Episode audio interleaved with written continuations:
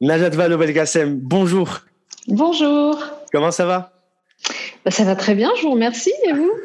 Très bien, très bien. Je, suis très content de vous recevoir dans ce podcast. Bah, moi aussi. Euh, vous savez, j'ai pour habitude d'indiquer à, à l'invité la première fois que j'ai entendu parler de lui ou de son travail, mais je vous avoue qu'avec vous, j'ai eu du mal. Euh, d'une part, j'ai l'impression que vous avez toujours fait partie du paysage médiatique et politique, et d'autant plus pour moi qui ai grandi au Maroc, qui suis venu en France plus tard.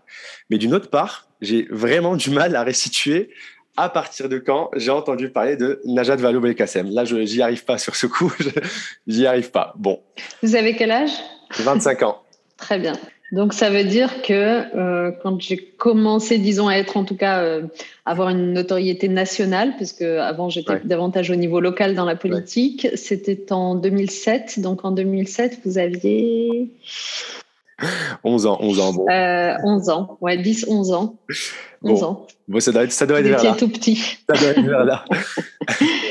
Alors aujourd'hui, je reçois donc Najat, l'ancienne ministre, Najat, la conseillère régionale, la directrice de l'ONG One, ça on y reviendra un peu plus tard, mais il faut aussi dire que je reçois également Najat, la, la consoeur en quelque sorte, puisque vous animez également un podcast.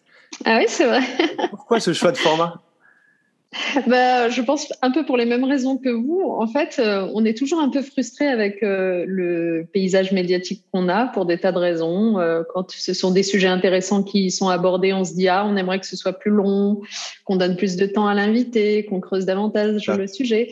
Et puis souvent, c'est pas des sujets très intéressants qui sont abordés. On se dit ah, ça manque. Et donc en fait, le podcast, c'est un outil qui est venu offrir l'extraordinaire possibilité ben, de se faire plaisir déjà à soi-même et puis de faire plaisir à d'autres. Euh, en euh, donnant du temps au temps avec euh, les sujets, les thèmes, les invités qu'on a envie d'avoir. Donc c'est ça en fait. et c'est cet univers-là que j'ai eu envie moi aussi d'investir un petit peu. Donc là, je le fais au nom de mon ONG. Donc, le, podcast s'appelle One World. Euh, ça veut dire un monde, un seul monde. Hein. On est tous embarqués dedans. Et donc, les dysfonctionnements de ce monde, bah, ils ont vocation à quand même trouver des solutions. Et en fait, euh, à chaque séquence, je reçois un invité qui nous raconte ses solutions à lui pour lutter contre l'extrême pauvreté dans le monde, les changements climatiques, euh, la montée des populismes, etc., etc. Ouais, je vois bien. Mais justement, quand on vous demande pourquoi ce choix d'orientation vers une ONG, vous dites que ça condense bien ce pourquoi vous êtes toujours battu, à savoir la justice sociale. D'où vous vient cette envie, cette voix, je ne sais pas comment dire Cet engouement pour euh, ce sujet? ouais. Écoutez, je pense qu'il y a beaucoup de choses qui procèdent toujours de l'enfance, comme vous le savez. Euh, il y a des choses qui se gravent dans votre rétine sans que vous les ayez forcément euh, théorisées au début. Puis après, avec le temps, vous prenez de la maturité et vous théorisez tout cela. Mais moi, ce qui s'est gravé dans ma rétine, c'est euh, l'envie d'aller vers une société plus juste, une société qui ne soit pas marquée par les inégalités, les fatalités de destin. et donc, en fait, tout ce qui peut contribuer à une société finalement où, tout simplement les individus s'épanouissent sans, sans être arrêtés, empêchés par les conditions de naissance ou les conditions ou l'identité qui est la leur, que ce soit d'être une femme ou d'être un homme, d'être de telle origine ou de telle autre, de telle culture, de telle religion de telle autre, etc. Bah, tout ça, ça m'a toujours beaucoup tenu à cœur. Je me dis que en fait, une société évoluée, une société heureuse, c'est une société où les individus euh, peuvent se projeter dans un mieux-être euh, sans être arrêtés par des choses injustes. Voilà. Alors, euh, juste pour le rappeler aux auditeurs, vous êtes né au Maroc, dans une petite ville du nord-est, donc dans la région du Rif. Vous êtes parti très jeune de là est-ce que vous avez encore des, souvenirs de cette période à, à Parce que vous êtes parti euh, à 4-5 ans? Oui, oui, oui, je suis partie, oui, j'avais 4 ans et demi, je pense. Euh, je crois que j'avais pas encore bouclé mes cinq ans, comme on dit. Euh, et, et c'est vrai que bon, j'y suis revenue par la suite euh, en vacances, mais de façon très rare, très épisodique. Et puis, euh, et puis ensuite, euh, bah, c'est vrai que ça faisait des années que j'avais pas vu cette petite commune du nord du Maroc. Et j'y suis retournée récemment, d'ailleurs, au mois de novembre dernier. J'ai eu la chance d'être la marraine d'un festival de cinéma qui se déroulait à Nador, et, et du coup, j'ai profité de l'occasion pour retourner sur les traces de mon enfance. Et euh, ça a été une émotion euh, inouïe, comme vous pouvez vous l'imaginer. Euh, voilà, il se trouve que dans ce petit village, dans cette commune, dans cette maison de mon enfance, plus personne ne vit parce que mes grands-parents malheureusement euh, sont partis, que que tout le monde s'est un peu dispersé, hein, que ce soit au Maroc ou à l'étranger. Donc du coup, c'est essentiellement des ruines que j'ai revues, mais euh, mais c'était euh, c'était bouleversant. Et j'en ai évidemment des souvenirs, ouais. Et là, à ce moment justement, quand vous partez, bon, à 4-5 ans certes, j'imagine que vous ne parliez à ce moment-là que la mazir, enfin la langue berbère donc, qui plus est dans sa version rifen, c'est ça? Oui, absolument, mazir. Ouais, euh, je parlais pas le français. Ouais. Enfin, peut-être qu'on disait quelques mots par-ci par-là parce que quand même, il y a, y, a, y a, des échanges entre les langues à chaque fois. Donc, euh, de la même façon qu'on connaissait des mots en espagnol, parce que le RIF, c'est aussi près de l'Espagne. Ouais. Mais bon, je, je parlais euh, le Nazir. Et donc, après, ben, euh, tout a été un apprentissage quand on est arrivé en France. C'était ouais. très bizarre. Je veux dire, tout était nouveau. Les codes, les, les, les bruits, les couleurs, euh, même les senteurs, d'une certaine façon, sans parler de la langue. Mais en même temps, quand vous êtes enfant, ça, c'est le grand avantage de l'enfance, c'est que vous apprenez tellement vite, vous mmh. vous imprégnez, vous vous imbibez de voilà de tout ce qui vous entoure. Et donc euh, assez rapidement quand j'y repense je me dis ma sœur aînée et moi puisque à l'époque on était deux quand on est arrivé euh, quand on a rejoint mon père avec ma mère euh, au début des années 80 je me dis finalement ça a pris assez peu de temps pour que ben on soit comme des poissons dans l'eau qu'on parle le français qu'on le lise. C'est quand même dingue. C'est dingue mais comment comment on arrive enfin comment on fait quand on arrive dans un environnement totalement inconnu qu'on est âgé de 5 ans seulement comme vous dites et que les, les enfin le peu de mots qu'on sait dire ils ne sont même pas compris par les autres. c'est comment, comment à 5 ans, enfin, certes, il y a une capacité d'absorption, mais il y a tout de même, enfin, j'imagine, hein, il y a une grande difficulté tout de même à, s'adapter à un, tout nouvel environnement. Ouais. C'est drôle ce que vous dites parce que ça me, ça me rappelle un, un, un, épisode que j'ai vécu quand j'étais ministre de l'Éducation nationale. Un jour, je me retrouve, comme souvent euh, c'était le cas, euh, en visite dans une école. En l'occurrence, c'était une petite école primaire euh, à Blois. Mmh. Et, euh, et, donc, dans cette école de Blois, je parle aux élèves. On était venus pour parler de développement durable et tout ça, donc dans leur classe. Et puis, je vois qu'il y a euh, deux petits élèves, en revanche, qui sont euh, assis côte à côte et euh, qui sont pas bien comprendre ce qu'on dit depuis le début, qui interagissent pas et tout ça. Et donc, je demande à à leur professeur, euh, voilà, pourquoi eux, ils n'ont pas interagi depuis le début? Et elle me dit, non, mais en fait, ce sont des élèves étrangers qui sont arrivés il y a pas longtemps et qui ne parlent pas le français encore, mais bon, on les, on les inclut dans la classe pour que justement ils s'en apprennent, ce qui est très bien, pareil. Mmh. Et, euh, et, donc, du coup, euh, je m'approche d'eux et puis j'essaie de comprendre. Donc, il y en avait un qui venait euh, d'Europe de l'Est. Euh, donc, euh, bon, voilà, j'avais pas de communication possible. Et puis, il y en avait un autre dont on me dit, il vient du Maroc. Il vient du Maroc, euh, mais en fait, euh, le problème, c'est que vous pouvez même pas lui parler en arabe, on me dit, parce qu'en en fait, euh, il, il, est berbère, visiblement, donc il parle pas l'arabe. Je dis, ah bon? Et là, du coup, je, je, prends le petit à part et, et, je lui dis quelques mots en tnazit. Et j'ai vu les yeux de cet enfant s'illuminer, mais vous n'imaginez pas. C'est-à-dire, à la fois, c'est, je pense que c'était bon pour ces élèves d'être complètement plongés euh, dans une scolarité avec d'autres élèves comme ça, et c'est comme ça qu'on apprend. Et en même temps, je pense qu'il y a un sentiment de solitude au début, oui. en effet, quand on n'arrive pas à s'exprimer et tout ça, et de voir en plus en l'occurrence euh, la ministre, qui s'adressait à lui dans sa langue, c'était extraordinaire. C'est un moment de grande émotion que j'ai vécu. Donc voilà, donc si je me projette, parce que je suis obligée de reconstruire mmh. mes souvenirs parce qu'on se souvient pas de tout, mais si je me projette à travers les yeux de cette, ce petit enfant, je me dis que je devais être un peu comme ça, ma sœur aussi, un peu un peu paumée quand même. Ouais. Euh, mais bon, voilà. Ouais. Encore une fois, euh, les enfants sont capables d'accomplir des prouesses. Justement, en parlant d'école, là, vous, vous faites votre collège et votre lycée à Amiens.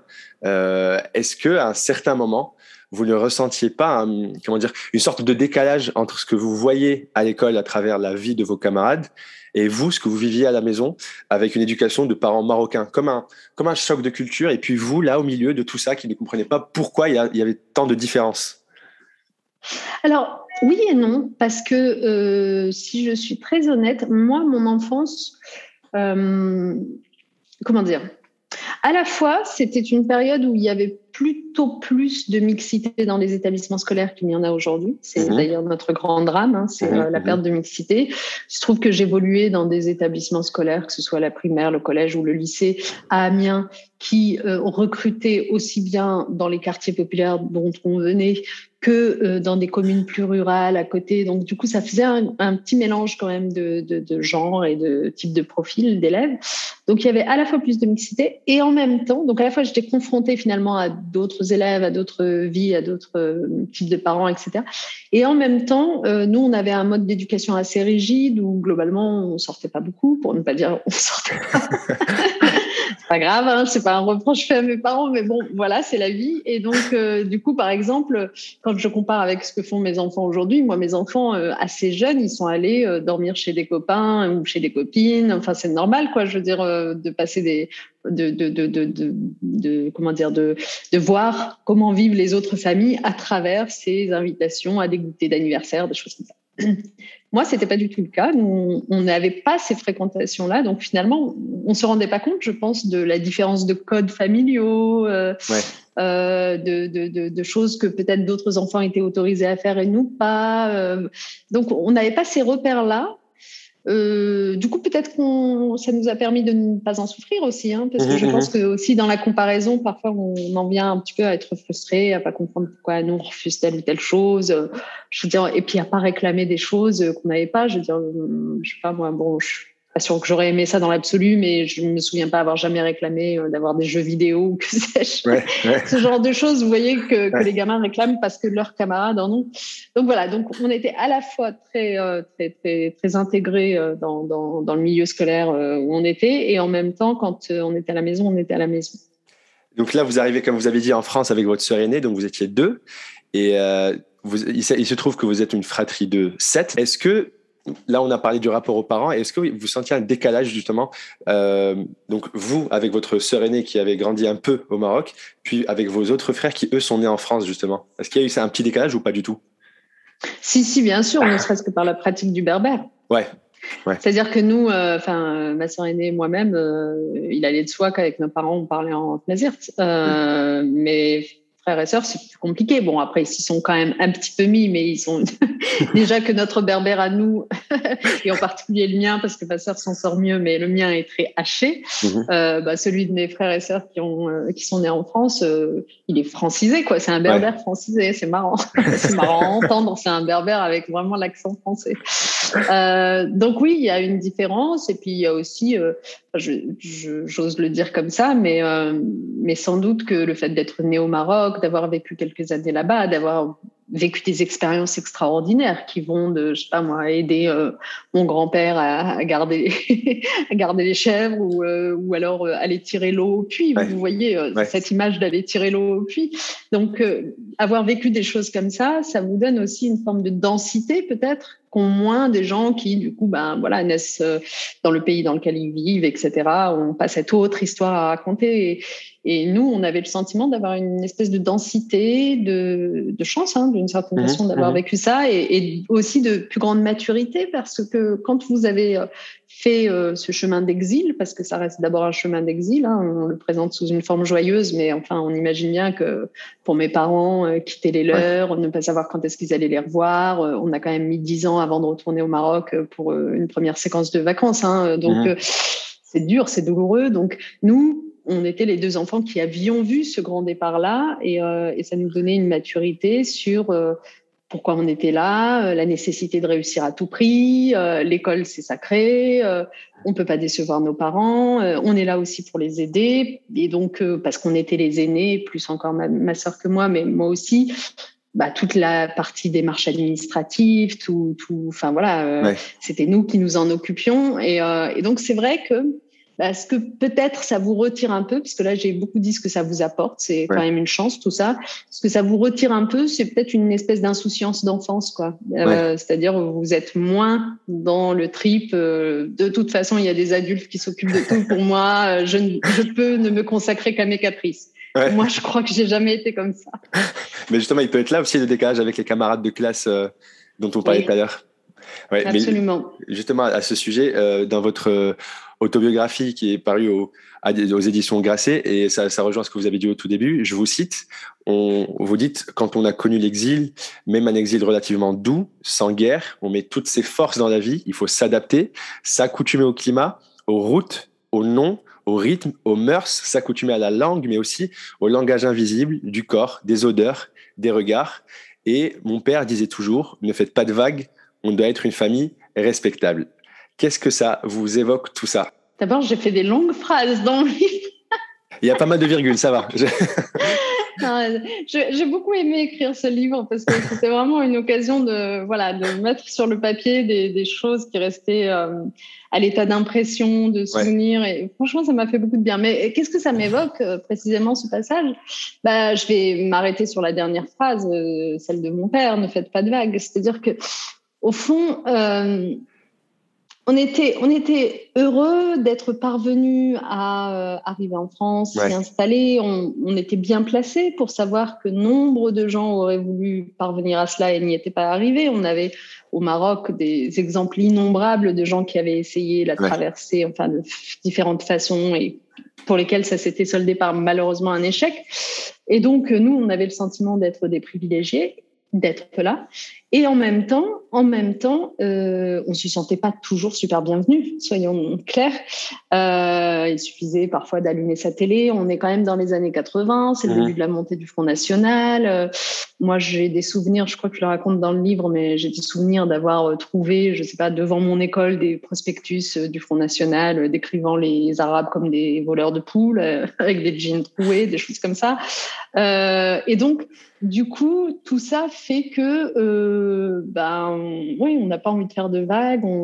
Mes parents sont des gens discrets, ils, euh, voilà, et ils nous imposent un petit peu les mêmes choses. C'est-à-dire, euh, euh ils auraient été extrêmement mortifiés euh, dans leur famille, il y avait quelqu'un qui avait euh, posé des problèmes. Alors, vous allez me dire, ça se maîtrise pas toujours ce genre de choses, et malheureusement, voilà, c'est la vie, tout ça, on le sait. Mais en tout cas, euh, c'est sans doute une part de ça qui explique euh, pourquoi on était quand même très corseté. Quand je disais qu'on sortait vraiment pas, on sortait vraiment pas. Enfin, je veux dire, euh, c'était la maison, l'école, le travail, euh, les corvées domestiques. Après, du coup, en plus, comme on était deux, deux filles, les aînées, euh, il y a aussi une dimension genre et euh, ça va de mhm, soi parce mhm. que quand, quand le premier garçon est arrivé, donc en position 4, c'est le numéro 4 dans la famille, on a bien vu quand même aussi la différence de traitement. Hein, parce que parce que c'est aussi un peu ça notre culture, n'est-ce pas? C'est qu'on ne demande pas exactement la même chose aux filles et aux garçons. Et donc là, on a vu que bah, les corvées domestiques, elles s'étaient pas réclamées euh, de la même façon aux garçons qu'aux filles, que les fêtes de sortir avec les copains, euh, c'était un peu moins corseté pour euh, lui et tout ça. Mmh. Donc là, on a commencé à dire quand même. mais, bon, comme le garçon est arrivé tard, euh, dans mon souvenir, je pense qu'on avait déjà bien une euh, ouais 9, 10, 11 ans quand euh, quand le garçon est arrivé. Donc les, les, les, les automatismes s'étaient quand même déjà bien installés. les tâches étaient déjà réparties. ouais, c'est ça, exactement. Et vous, justement, d'ailleurs, euh, vous avez des, des jumeaux, eux-mêmes issus de, de, cultures multiples. Euh, comment vous pensez gérer la transmission de leur culture au pluriel hein? Je pense notamment à la marocaine et à la libanaise aussi, par leur père. Oui, alors, euh, moi, en fait, j'ai toujours. Quand je vous disais tout à l'heure que j'étais férue de justice sociale, ça va chercher très loin. C'est même dans même dans la pratique quotidienne, dans la, la vie de tous les jours. C'est-à-dire que, par exemple, Bon, d'abord, d'abord, ça a été un, je pense, le plus grand bonheur de ma vie de découvrir un jour que j'attendais des jumeaux. Alors là, franchement, euh, surtout qu'a priori, il n'y en avait pas dans nos familles, c'était pas du tout une évidence, donc c'était juste l'immense surprise euh, doublé du fait que c'était le choix du roi ou le choix de la reine, comme on dit, c'est-à-dire un garçon et une fille, incroyable. Euh, et là, euh, je sais que immédiatement, je dis à mon mari, bah justement, par cet esprit d'équité, de justice, bon bah on va donner un prénom français, puis un prénom marocain ou, bah, ou arabe, disons. Euh, à ses enfants. Euh, et en fait, on a même poussé le truc très loin quand on y réfléchit, puisque finalement, on leur a donné donc deux prénoms chacun. Euh, et donc, on s'est arrangé pour que le deuxième prénom soit eh bien ce qui manquait au, premier, c'est-à-dire le, garçon s'appelle Louis et donc son deuxième prénom c'est Adèle, et la fille s'appelle Nour et donc son deuxième prénom c'est Chloé. Donc, vous voyez, en fait, cette recherche parfois presque un peu ridicule, mais bon, de d'équité et d'égalité en tout.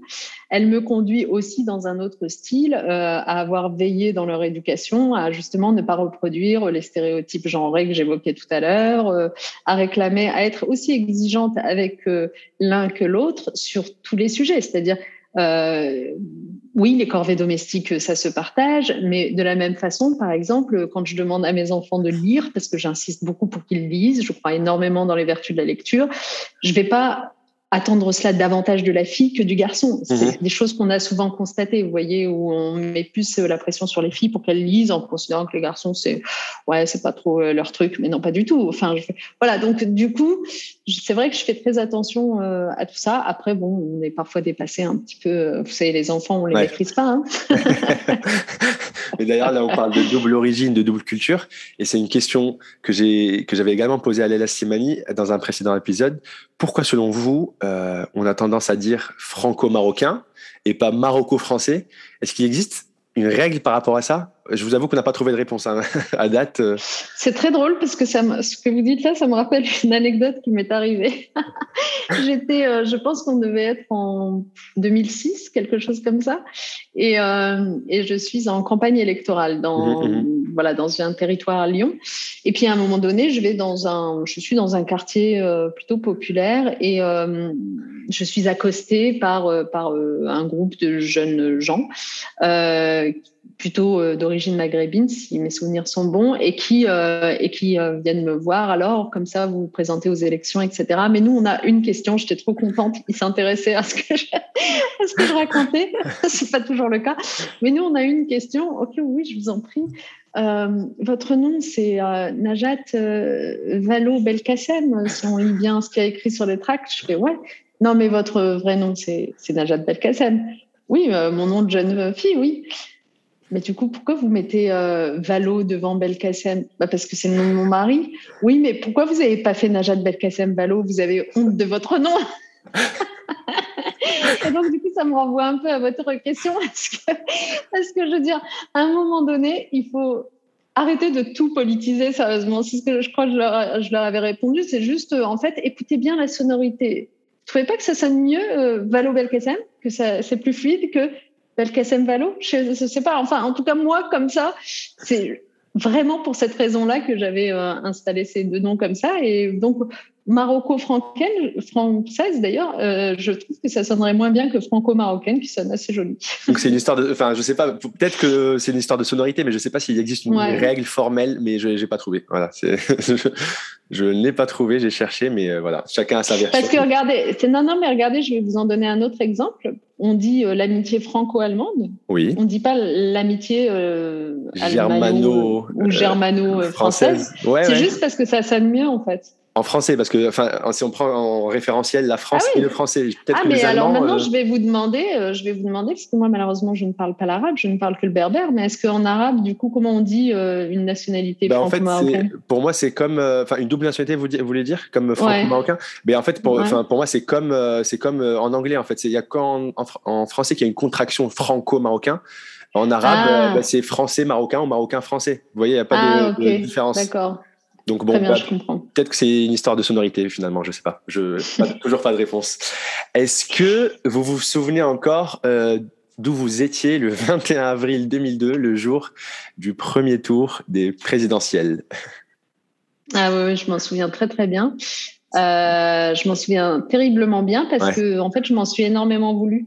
En fait, euh, cette année-là, euh, on avait décidé avec des amis de partir en vacances mhm, mhm. une semaine en Espagne euh, et, on avait tout bien organisé, etc., etc. Et puis on avait, euh, on était tellement à la bourre dans l'organisation que juste on a oublié une chose avant de partir, c'est que du coup on allait être absent le jour du premier tour de l'élection présidentielle et qu'on n'avait pas fait nos procurations.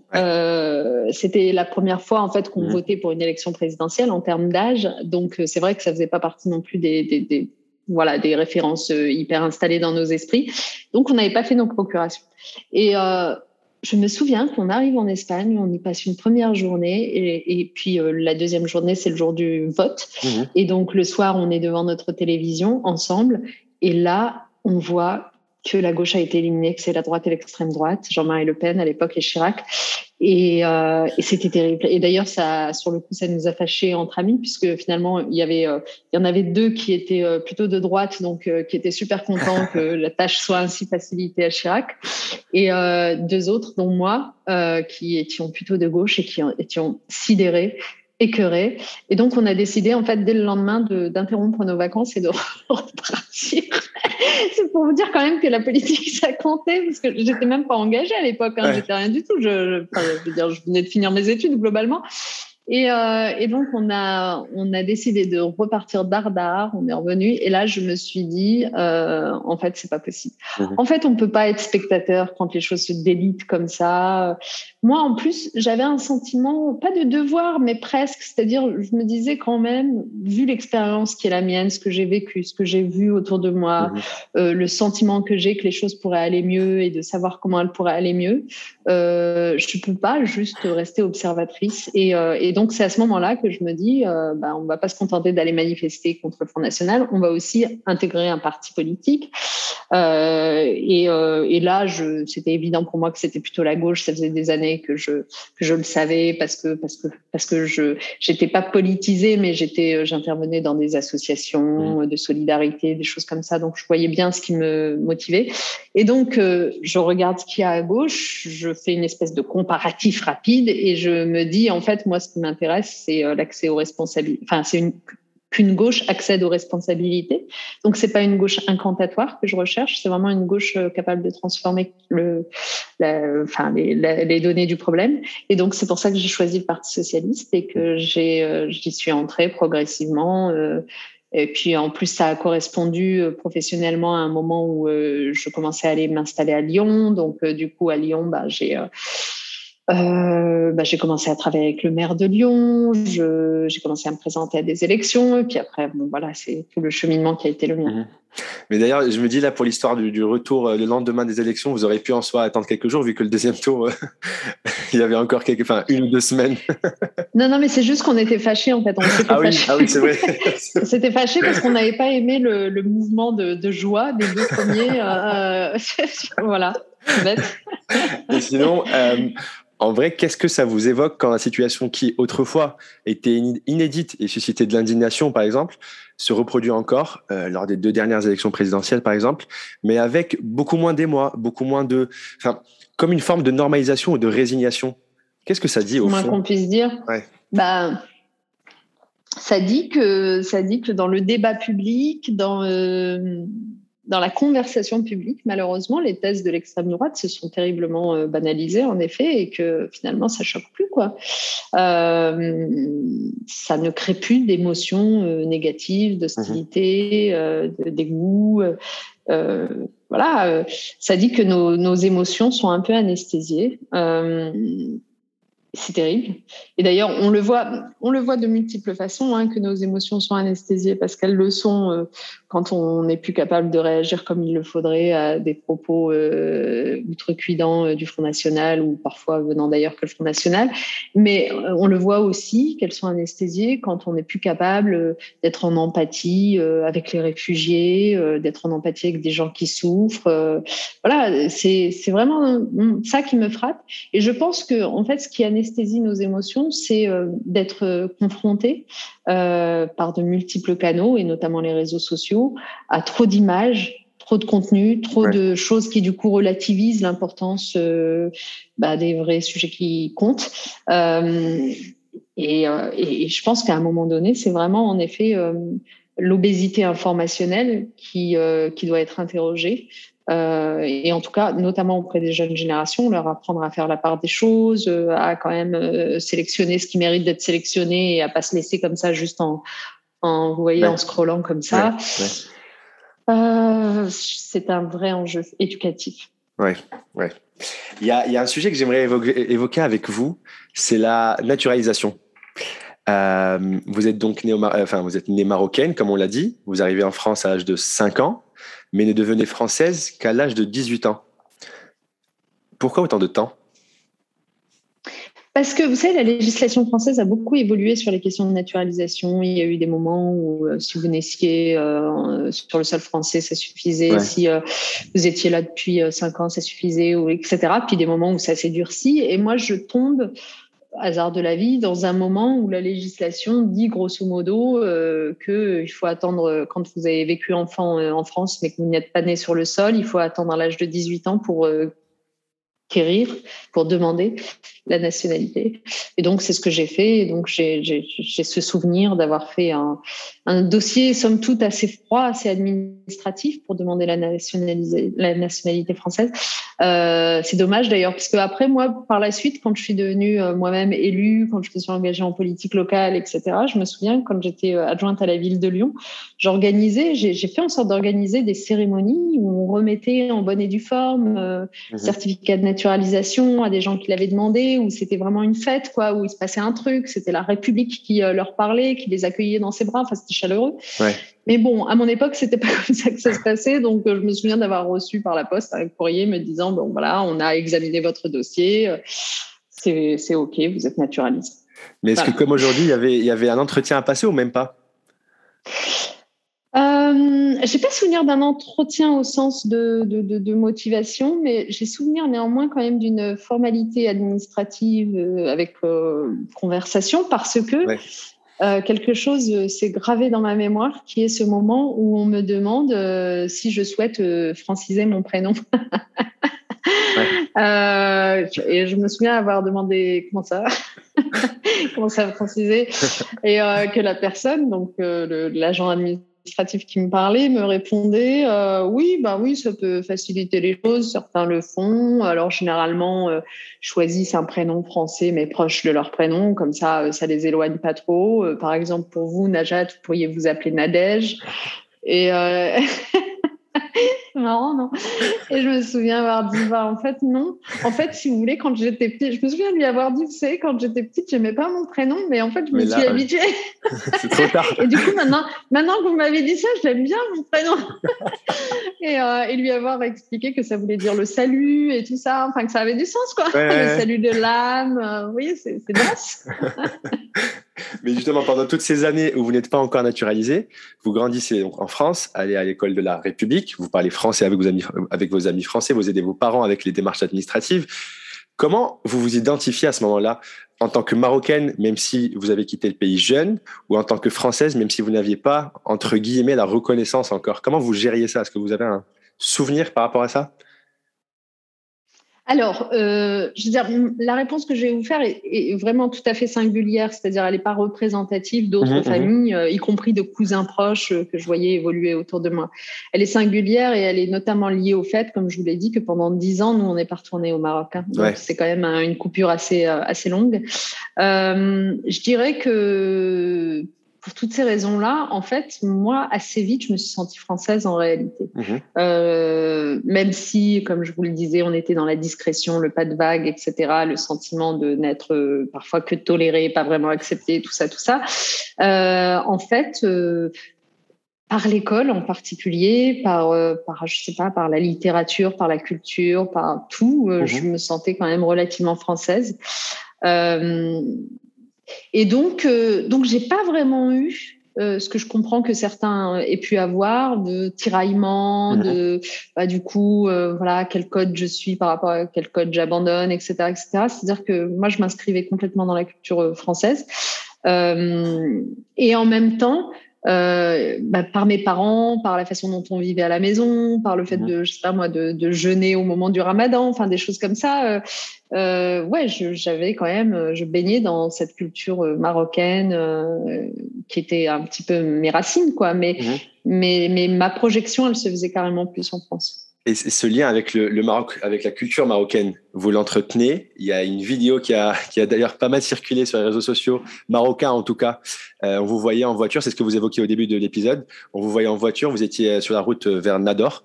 Euh, là, c'était en novembre 2021. vous filmiez les paysages. Vous étiez là aussi à chanter en berbère et à applaudir sur le rythme de la chanson. Euh, quel lien, quel lien, là, il y a des allers-retours que vous faites, mais quel lien on garde réellement avec, euh, avec un pays qu'on a quitté quand on avait 5 ans? Bah, Au début, c'est essentiellement le souvenir, c'est essentiellement euh, enfin voilà, ce que vous en disent vos parents. C'est, mmh. euh, donc, c'est quelque chose qui est plutôt ancré dans le passé, si vous voulez. Euh, et puis après, bon, bah, heureusement, la vie m'a donné la chance quand même de pouvoir y retourner. Enfin, je veux dire, après, j'ai eu une vie d'adulte, quoi. Euh, et sitôt que j'ai pu, euh, bon, bah, voilà, j'étais un peu plus maîtresse de moi-même. Et donc, en fait, j'ai redécouvert. Il y a eu un moment pour moi de véritable redécouverte du Maroc, hein, mmh. qui doit dater de, euh, je dirais bien du, bah, du début des années 2000, grosso modo. Enfin, je veux dire, euh, et, et, là, j'ai eu la chance de pouvoir retourner voir une autre dimension du Maroc que j'ignorais, parce que finalement, enfant, je n'avais connu que le Rif, hein, j'avais connu mmh, mmh, même mon petit village de Benichika. Euh, mais euh, ensuite, adulte, bah, vous découvrez Casablanca, vous découvrez Marrakech, vous découvrez enfin tellement, tellement d'autres lieux, tellement d'autres univers.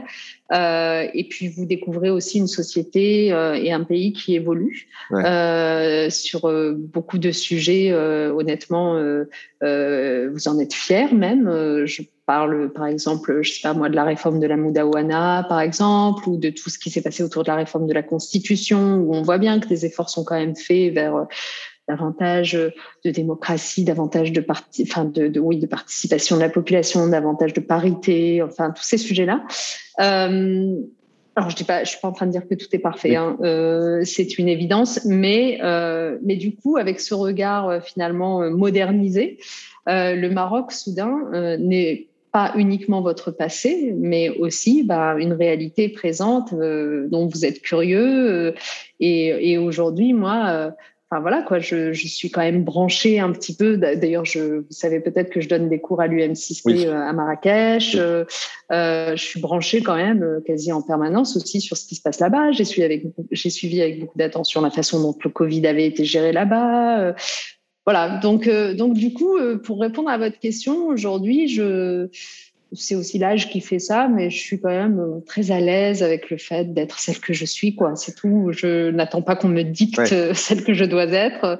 Je suis euh, quelqu'un de double, de double culture, d'origine marocaine, euh, de, de, de, de, vie française, et, et je pense que c'est une grande richesse.